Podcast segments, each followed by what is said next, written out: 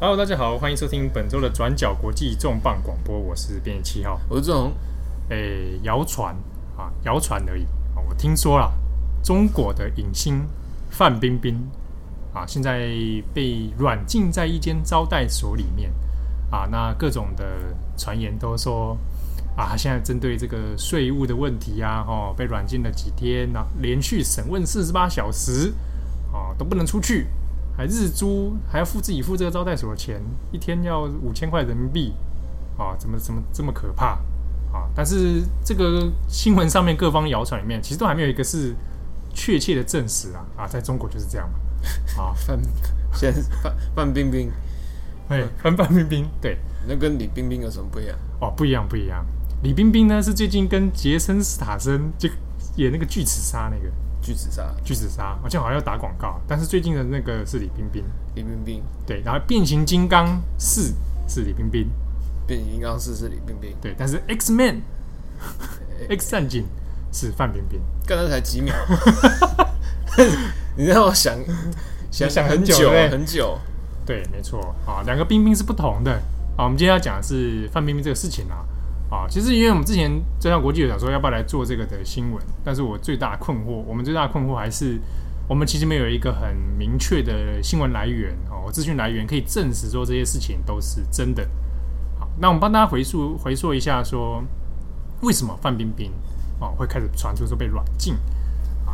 当然，这个事情是跟几大概有一个月以上了。哈，之前电中国的电视圈里面有一个主持人，为什么你在偷笑？这是许胜美在讲，不是啊，不是许胜美姐姐啊，不是。我也蛮好奇许胜美的消息来源怎么来的啦。好，而且回回过头来讲啊，就是之前中国这个电视 主持圈。就是有位崔永元先生啊，他主持人，他就在网络上有讲了一个关于所谓的阴阳合同啊，就是我们讲阴阳合约啦啊，有白的合约跟黑的合约。那这里面合约里面就讲说，哎，有的演员啊，中国演员在签这个制片约的时候呢，会表面上有一个一般的合约，但私底下会跟你另外签另外一种合约，很麻烦呢。电子公文跑到手，跑到跑到手软腿软啊。那为什么会这样做？原因是因为表面的那一张合约它价格比较低，那暗地里签的那个大合约呢，就是价钱比较高的。那用这个方式来规避一些抽税问题。那这个合约里面，他就暗指了说，范冰冰这位中国的 top 级的这个明星呢，他自己手上就是专门跟人家签阴阳合约哦。表面上跟人家签一份是价码多少？是一千万人民币报税用的，哎。但也蛮多的，一千万人民币。比如说，我找范冰冰拍一部戏，要花一千万人民币，才几秒啊？没有，这是不过这是以中国国内的价码哦，不是在讲那个，哎，不是在好莱坞的叉叉战警，哎，对，不是，不是好莱坞的片酬。但是呢，范冰冰同时的工作室会再给你另外一个黑色黑合约，然后我们所所谓叫大合约，这个呢就要要价要五千万人民币啊，算一算台币二点五亿。哇，也是蛮夸张啊！总 total 算起来就是六千万嘛。哎、欸，这两个合约是都可以拿到钱哦，都拿到钱哦。哦，只是把它就是把一个合约拆成两个阴阳两种啊啊，这个阳的部分就拿来报税用。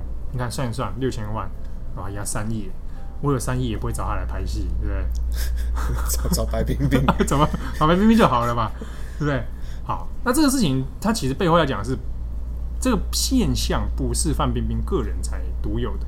其实，在中国的很多影星里面，呃，演员呐，哈，他们都会有类似的行为。那这算是在中国影视圈当中一个，可能算是一种潜规则的默契啊。那连工作室很多影视公司、制作公司自己也会开这种所谓的阴阳合约给别人。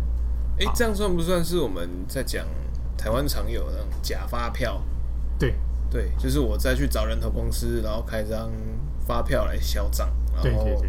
啊，目的当然就是为了避税嘛。哦，对。那这事情出来之后，当然就吵得沸沸扬扬。那个时候还惹到冯小刚，因为冯小刚前阵之前有找他明明拍戏嘛，拍那个《我不是潘金莲》啊，那好像也做合作的蛮愉快的。那冯小刚也出来就是有骂这个崔永元这样这样。那在中国的一些网络上呢，当然就掀起一阵腥风血雨。啊，就我在这个事情之后，开始针对范范冰冰的炮火越来越凶猛。就开始爆出说什么啊，这个奢华度日啊，然后跑去拉斯维加斯说豪赌几千万啊，哎、欸，可能赚那么多赌一下，对啊，他他的钱对，他怎么样、啊、也是努力。哦，但是中国人哦，这样讲呃，看不到，有的中国人就不喜欢看到人家这样。哦，炫富啊，炫富哈，然后你蓝冰冰赚那么多钱啊，而且一个剧组，呃，比较夸张的啦哈，就是一个剧组的可能总 total 整个戏的这个电视剧的制作费里面，全部的预算里面可能有超过四十趴以上是付给范冰冰。一个人，一个人，也就是说，在这个剧里面，我可能花，比如说假设啊，一亿。一亿台币这样子，结果呢，我有我有四五成钱居然是付给范冰冰，那我其他还要不要做？对，其他都是用一些编剧啦、剧组啊去这样去填。好，那这个问题就是引起一些中国网友的算是落井下石或者不快。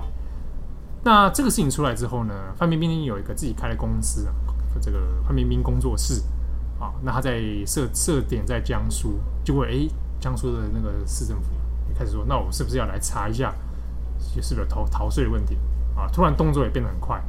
好，那果然一系列出来讯息出来之后，范冰冰人的下落就开始有各种谣言，就说啊，他在中国已经被抓起来了啊，已经被带回北京了，然后被去审问了等等。可是以上的讯息呢，因为都没有呃范冰冰工作室的公开的背书或者中国官方的证实，所以都不晓得。但是大家也不否认，对。啊、哦，但是会有一直有影视圈的人出来说，真的，真的发生了。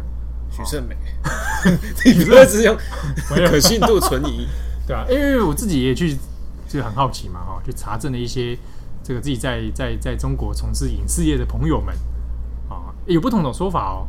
有一种就是范冰冰的确被抓起来软禁，啊，另一种说法是她现在是被放在一个招待所，哦，现在网络上传最多的豪华招待所里面。所以状况没有想象中那么糟。那还有一种是，范冰冰根本就没被抓，他现在只是被限制出境，然后近三年不能拍戏。好，但但近三年不能拍戏，这是真的哦。诶，那所以不无论如何，现在普遍上的一些说法都是他现在被控制人身自由。对，因为过去好像其实以中国影视圈来讲，好了，这种逃税好像也不是很常见。以前不是也有一个影帝？好像也是演武则天，演武则天的刘晓庆啊，对啊，哇，大家不还记得刘晓庆？哇，我好怀念他演的武则天呐、啊。他后来也是因为一些种种的事事情被，你看你演武则天就会出事情，被关起来。对啊，范冰冰也因为演那个《武媚娘传奇》嘛，对吧？哦，那部戏后来还被中国那个 下不能再上，因为这个铺路太多身体啊。所以这个当然，这讲这个逃税这个事情，其实也不是中国一天两天的事情。所以有的人觉得说，为什么要在这么密集的在近期开始整顿，当然这个背后还有一些影视圈结构的问题啦。这边可以分享一些曾经在那边获得的一些情报。范冰冰说的，不是范冰冰说的，在中国从事，尤其北京那边从事影视工作者的第一手资讯啊。那其中有很多人在就在抱怨这个问题啦。呃，我要拍一部戏、卖一部戏的时候，其实我很大的障碍。或者很大的耗预算耗费，的确都是在演员个人身上。这之中还有牵扯到台湾人哦，就是霍建华，这个还有林心如。哦哦哦，霍建华现在是在遥远的。哎，对啊，花花千骨啊，霍建华在演了花千骨之后，身价水涨船高，可以一部戏我找霍建华拍六千万人民币起跳哦，船长可以烧十年到二十年。对啊。烧一百年，所以都不是问题。六千万人民币哦，找霍建华来拍戏，拍拍一部戏。但那时候很多剧组就会抱怨，就是我们花了这么多钱在演员身上，呃，所以相对会排挤其他的薪资嘛，比如说导演的钱、编剧的钱或者剧组人员的钱等等。那也因为花了很多钱在演员身上，所以他们会变得角色会比较吃重，尤其在电视制作的时候。所以比如说以前如果找你找范冰冰来拍戏，你找。某某某某演员来拍戏，好，他现在是所谓的女一或男一，就是女主角、男主角，他可以自己带自己的编剧来哦。比如说，我今天找范冰冰好了，拍一部叫做叫做什么？嗯嗯，转角，哎、欸，转角转 转角武媚娘传奇。好，那范冰冰你自己找了一个编剧啊，编剧这个编辑郑红，这个标题写得出东西也是不简单。好，结果范冰冰自己带来一个编剧说。我这边编剧要自己改啊，可以哦，就让他改哦。而且编编辑郑红写完的编剧本给那个编剧审啊，因为他怎么样？他觉得他拿钱最多，他老大，所以很多剧组里面有出现这种被演员牵着鼻子走的情况。那甚至导演的地位、编剧的地位都低于演员。那对于中国有一些认真在做影视的人而言，他觉得这个现象是畸形。那不像是美国的状况，美国导演的地位是其实比较大。可是我们常常在看暑假豪华巨片，那种大卡司啊，请来哎汤姆克鲁斯，哎对对啊，请来巨石强森，哎，那请来，对啊，你看那个那个成制作成本也是很高，然后演员那种头号演员男星的身价也是哦好几千万、好几亿。那同美国那么资本社会呢，它不是也一样？对，但是有有些基本上结构的差别，比如说美国的编剧工会跟导演的地位，其实，呃，在相比之下，它的健体制是比较健康的。那你找巨石强森或找汤姆克鲁斯这种，本身有可能会有制作公司，嗯，比如说我有我有好的制片，我自己也自己开设的制片，那我直接投资下去做，那我在当中可以身兼制片人，像汤姆克鲁斯这种，对，那他可以主导性就比较强。但是如果你说，比如说呃，我找一个演员，某某演员来拍戏。可是演员拿薪资就就算再高哦，他如果不是制片人或者编剧的话，他也没办法直接跟指导说啊，你导演应该怎么拍，你戏要怎么弄。就好像呃，马丁·史克西斯拍戏好了，啊，演员也不能跟他靠北说啊，我觉得这个应该弄弄弄怎么弄怎么弄，对，还是有一些基本上的落差了。那中国在这方面的确有有这个长年以来的弊病问题，所以呃，演员的税收。要不要增加，或者阴阳合同问题要不要解决？其实，在影视圈有传过一阵子了。那只是因为最近因为范冰冰的事情，那他这个事情就被掀到台面上。好，那讲起来，最近因为官方好像也有些动作，比如说，呃，因为这个阴阳合同的问题，现在也确定要提高影视工作他们的综合所得税。嗯，所以要提高到四十二趴，综合起来就是里面有包含个人所得啊，然后营业所得增值税等等。零零总总加起来要扣到四十二，本来好像只有六趴还是十趴而已嘛。对啊，就是十趴以下。哦，那如果抽到四十二趴的话，最近就有一些影视公司就就在叫苦说，哇，一下抽那么重。那小型的工作室可能就没办法嘛，制片公司就不行。那大型的工作室也表示说，那如果像我拍一部戏，那可能平均每一个工作人员、从业人员的薪资就要往下调，这样二十到二十五趴。哦，那整体就可能会被受到限制。那之前中国呃，我们过去几年其实一直都在谈说影中国影视圈它有非常多热钱砸进来，比如说有一些富豪王健林的集团嘛，对啊，对啊，然后那边投资，然后砸片砸拍了一些烂片出来，哎、欸，这个现象真的是很普遍哎，在尤其在北京，你看那个金融街那一条，前阵子被包围的金 金融街那条，其实很多老板就是从金融界然后去跨影视界，他们把影视作品当那个投资标的。啊，或者把热钱灌进去的一个地方，所以你看，近五六年以来，这种新冒出来的影视公司啊，老板大部分都是什么啊？某一省的金融界谁谁谁，然后出来开一个影视公司，这样这种情形蛮多的。那这样真的好赚吗？如果大家都一窝蜂，一窝蜂，感觉就是一个反指标。这个好赚，好好赚不好赚？它很有趣，就是一方面它可以当成商品炒作，比如说我拍好一部剧，那我要怎么炒作呢？就是我看我们脸书可以买粉丝，对，买赞这种来当做一个指标嘛。在中国电视剧也可以，比如说他卖收视率，哦，台湾要买收视率好像还听说还不容易，跟 AC Nielsen 买应该买不到啊。对啊，可是在中国是可以做的，他有特别的公司去找电视台，哎就是有点其实有点点违反道德伦理啦。就是我做一个假数据出来，然后跟你买。哎、欸，这样只是串通串通好编一个数字出来而已嘛？对啊，那但是它有价码可以谈的。好，那我把我的新的剧，比如说我卖给所谓四大卫视好了，什么什么东方卫视啊、江苏卫视啊、浙江啊，卖给他，然后买收视率啊，它的地位炒高之后再转卖。比如说，哎、你看我这部戏红了，好，那其他这个电视台你要不要跟进？要不要买？那我一集卖多少钱？哦，一集大概可以卖到多少呢？甚至可以差到五六百万人民币哦！哇，那么多！一集哦，他们一次都拍个五六十 七十。对，你想想看，就就一次拍一个五六十集啊，啊，算平均两，算四十集好了，一集算你个五百万。哇，这样子哇，多少？文组算不出来啊，算不出来，对啊。而且我还不是卖电视台，天文数字。它一部剧的一部，或者我们讲一部 IP 好了，它有两种价钱，电视剧一个一种价钱，我卖到网络上面，就是大家熟悉的网网络剧啊。对，它它是有两种版本的价钱的哦。网络平台是一个价，然后电视平台是一个价。那这种也是一个炒作的乱象啦。那有一些电视台的，应该有一些制作公司啊，制片公司，他会为了希望我的剧能够顺利上架，卖给电视台，就会用一些不正当手段，比如说贿赂就是最常见的。我贿赂电视台的高层，拜托你啊，有点像投票的时候，拜托你帮我这部戏啊，可以让它成功的交易成功，然后让它上架，这样后面就好推了。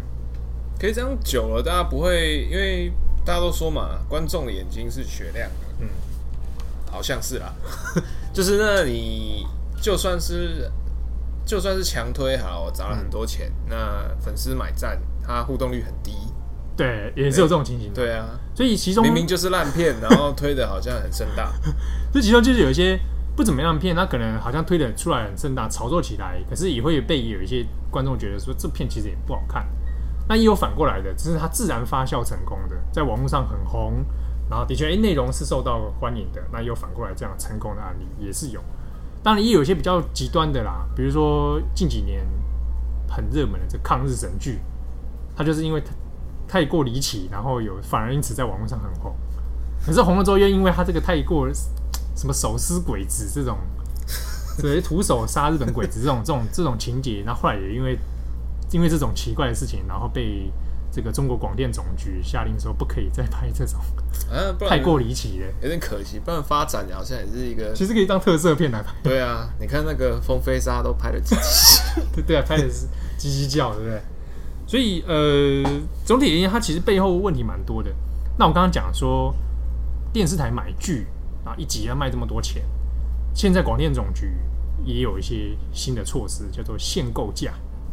我我现我我定出一个天花板，电视剧的卖给电视台一集单集不得超过三百万人民币，啊，定出天花板。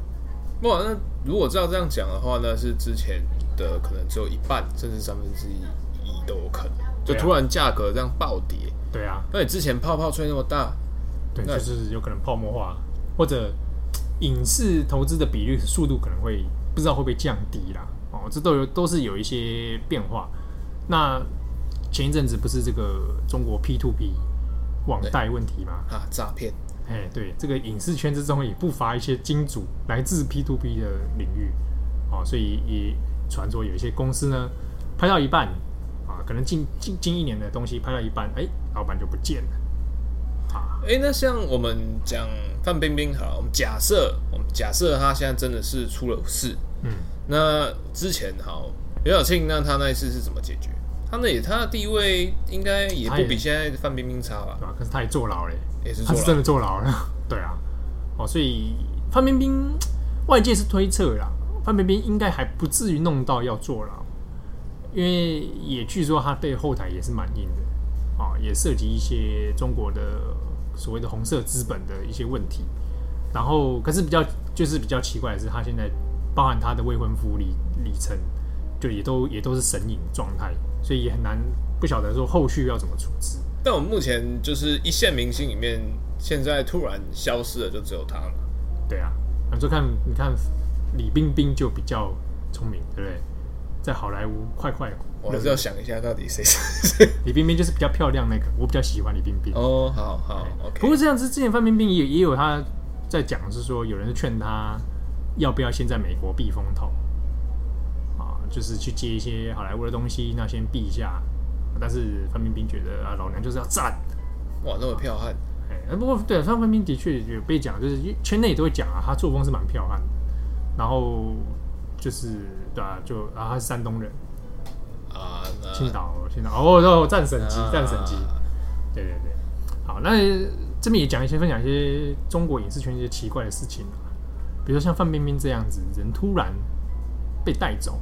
哦，我自己有亲身看过这种，就是有认识的那种在北京从事影视投资的金主，还算老板了。嘿，啊，也是年轻的女性，然后出来打拼这样子。那也是因为一些奇奇怪怪的琐事，然后就被公安带走了。然后被带去哪里也没人知道。那你有再看过他？没有啊，就没再看过他了。但只只知道说，公安只愿意透露他人活着，但是在北京的某处软禁起来。那就变成完了，大家怎么办？啊，然后就要去想办法去打点啊，哦，花钱请律师啊，啊，律师可以去看他，啊，律师看他，然后就 OK 确认他在，那就要花钱去贿赂一些公安，哦啊，要保证他在里面的安全等等，然后要过大概过了半年多才放出来。但之中到底为什么要抓他？然后抓去哪里？对，然后过程中到底有没有发生什么事情都不晓得。到底会比如说打点的人是不是对的人？对，哎、没人知道，都没人知道啊，只知道说他可能惹到了一些挡人财路啦，还是发生什么事情？他自己知道去哪里吗？他自己应该知道吧？对啊、就回来然后发现就是时空来机遇，留在半年前。不晓得，因为可是后来之后，这个精神应该都有点不太稳定。后来也也稍微就出国避走一下。那还有另外一个 case 是。啊也是有看过的人啊，就是，诶、欸，他从事了什么事情呢？他就是我们刚刚不是讲说那个卖电卖剧给电视台嘛？对啊。好，那他是个老板，想把剧卖给特定的电视台。好，那怎么办呢？啊，大家行之有年，就是塞点钱给你嘛。嗯啊，好，塞点钱来打通关，疏通一下关节。哎、欸，好死不死，这个刚好他在打通关那几年呢，中国突然之间要打这个打贪，有没有？啊，被打中，打贪打中他。他他去贿赂的那个电视台啊啊，循线查出，哎，谁给你汇钱的啊？就是你这个影视界的人。好，但是我没先抓你，就你过年回家的时候有没有？他在一个餐厅里面吃饭啊，刷卡，刷完卡之后出门，车子停在外面，公安的车停在外面。哎，这个某某先生跟我们走一趟，这一走就去去看守所了啊。那原因就是那个也没也也不用不用审判的哦。直接带去，然后就是说啊，因为你贿赂什么什么什么啊，我们现在找找到你，OK，那带走。大概关了也是大概有快一年哦，但是没什么事，就是在公厕所里面，还是住在那边，然后就是，诶、欸，就像服刑一样，就是一般的精神时光屋这样。对啊，出来之后呢，神清气爽，也没有，出来之后疑神疑鬼哦，有在之后也曾经有一个机缘，哎、欸，跟他碰到面，想说哇，被关出来，就跟他聊聊天，结果。讲话就会变得很神经质，然后讲到什么关键字就会说啊，什么软禁，什么软禁，啊，会就是变得这样神经兮兮的。所以在中国影视圈其实有很多不确定因素啦。那你会比如说好了，就是今天没来的编辑八号很想演戏，嗯，每天都在看韩剧，很想要走星光大道啊。现在中国大家都往西进嘛。对啊，然后有梦想的地方，那去中国现在影视圈是适合的吗？讲真的，适不适合，还真的是很难说啊。不是大家最近在讲嘛，台湾的艺人去那边，董志成啊，就董志成嘛，对不对？然后说本来说想去那里兴致勃勃，然后后来就没戏演啊，误会啦，还是有机会啦，对不对？不然就是说，哎，有可能哪个演员演一演戏要被迫出来道歉啊，大喊我是中国人啊，对，这本来就中国人，哎哎哎，没有了，没有没有，就是哎有这种情景发生。我我我我我自己会这样觉得啦，在那边做事情真的风有一定的风险，那个风险就看你愿不愿意承担啊。而且那个那个东西，你说中国市场影视圈市场很大，那的确是蛮大的，可是大到有没有，甚至它可以大到也是不会有你的位置的，就是大家会觉得哇，台湾人这边应该很有优势吧？其实也也未必啦。据我自己看到的，啊，有人会讲说，好，那我去那里从事比较不危险的，比如说编剧啊。化妆师、幕后啊，哎，那好啊，那你看，那你算了，你以为薪水有多高？我自己看过了编剧哦，中国自己的北大毕业编剧，一个月在北京，哎，台湾算成台币才二十几 K，才二十几 K 在北京哦，真的很难生活哎。对呀、啊，然后他住在他就跟人家住在那种很小的房子里面，哎，北京的星巴克已经快要跟比台湾贵了，但这样算算下算下来，生活压力其实很高。对吧你说初出茅庐的人能不能在那边混到一片天地？当然是有，也也有这样的人。但是有非常多的人在那边是上不去下不来的，那也不敢回来，好像回来也一事无成。这种事情其实很多。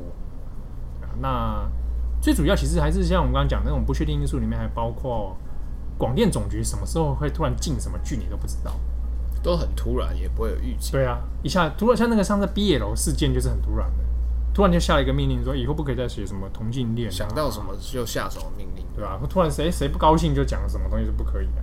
对，那《武媚娘传奇》以前拍那么高兴，后来也跟你说不可以露太多这个胸部，都露完了还对。啊，《甄嬛传》那么红，后来跟你说宫斗剧要暂停，哈哇，搞不好你宫斗剧写到一半。对啊，对不对？然后什么还有什么什么妖魔神怪的不可以演，那大概可以演什么？抗日也不能演，抗日也也不能乱拍哦。啊，中共的东西你也不能乱拍。对啊，啊，如果演国民党的东西你也不能乱拍。嗯，演来演去继续拍金庸这样。对啊，不然拍一些都会剧之类的。啊，啊是也是很奇妙啊。不过前面之中，我们前面讲这种种限制里面，有一种解套的方式，就是解放来来来，跟台湾有关的，就是他们会针对一些两岸合资的项目。计划会做一些放宽，比如说不会限制以台湾演员在里面出现的数量。那如果有投资组想要投资这种两岸合拍的，他在税收或者你的投资上限上都会做一些优惠。但是因为现在的法规是，呃，台湾的影视或者是台湾的投资可以到中国去投资电影，去合拍电影，但是中国的不能来台湾吧？呃，那就要看他是要做，比如说这个片子是不是属于中国台湾两边合合资的，所以定位定调成两岸合拍合资啦，所以它有特别一个定调，不然就是中港台，现在还有这种中港台三个。好，那大家如果看剧的时候要小心，注意安全啊，拍戏的时候也注意安全啊，这突然之间就要被道歉了。这个如果范冰冰跟李冰冰要选的话。我还是选李冰冰啊，郑红会选白冰冰啊，赞，赞个屁！